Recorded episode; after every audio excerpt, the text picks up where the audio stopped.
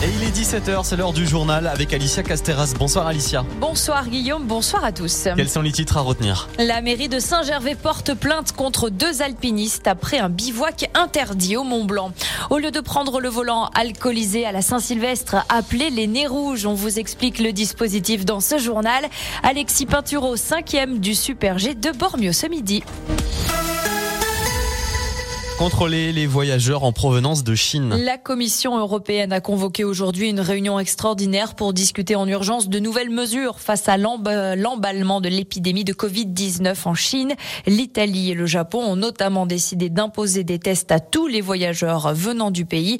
Une mesure injustifiée, estime aujourd'hui le Centre européen de prévention et de contrôle des maladies. La commune de Saint-Gervais porte plainte. Dans une vidéo publiée il y a maintenant un mois sur le réseau social YouTube, deux alpinistes s'affichent dans un bivouac sauvage au sommet du Mont Blanc, une pratique strictement interdite depuis le 1er octobre 2020 et la signature de ce nouvel arrêté de protection du Mont Blanc. Le maire de Saint-Gervais, Jean-Marc Payex, a décidé de porter plainte. Les protagonistes de la vidéo risquent trois ans d'emprisonnement et 150 000 euros d'amende. Ce nouveau drame en montagne, hier, un skieur alpiniste au Savoyard d'une trentaine d'années qui a perdu la vie alors qu'il évoluait sur l'aile froide dans le massif des Écrins après avoir dévissé au moment de sa chute, il avait les skis sur le dos. Une enquête est en cours. À Châtel, suite à ce glissement de terrain causé par les fortes intempéries de la semaine dernière, un pylône de télésiège avait été emporté par une coulée de boue près du col de Morgin. Un hélicoptère est intervenu hier pour démonter ce pylône et l'objectif de réouverture de la ligne est affiché pour le début du mois de février. Cette année encore, les nez rouges vont sauver des vies. À l'occasion de la nuit du réveillon, du nouvel an, si vous devez reprendre le volant après une soirée un un petit peu trop arrosé. Inutile de prendre des risques. Les nez rouges seront disponibles dans toute la Haute-Savoie pour vous reconduire chez vous gratuitement et ramener également votre véhicule à bon port. Et cette année, les bénévoles seront encore plus nombreux que les années précédentes, comme l'explique Philippe Michon. Il est co-responsable de l'antenne des nez rouges de Cluse. Alors on a 170 bénévoles cette année. Il y a 54 voitures qui roulent.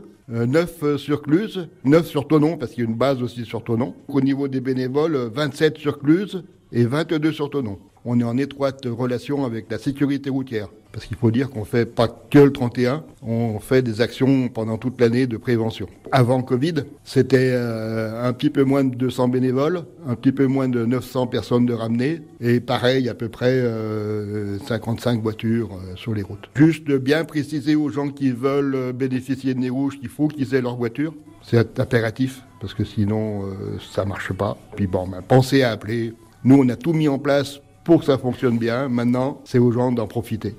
Et la préfecture de Haute-Savoie ainsi que le département soutiennent l'action des bénévoles des Nez Rouges en leur mettant des véhicules à disposition pour ramener les fêtards.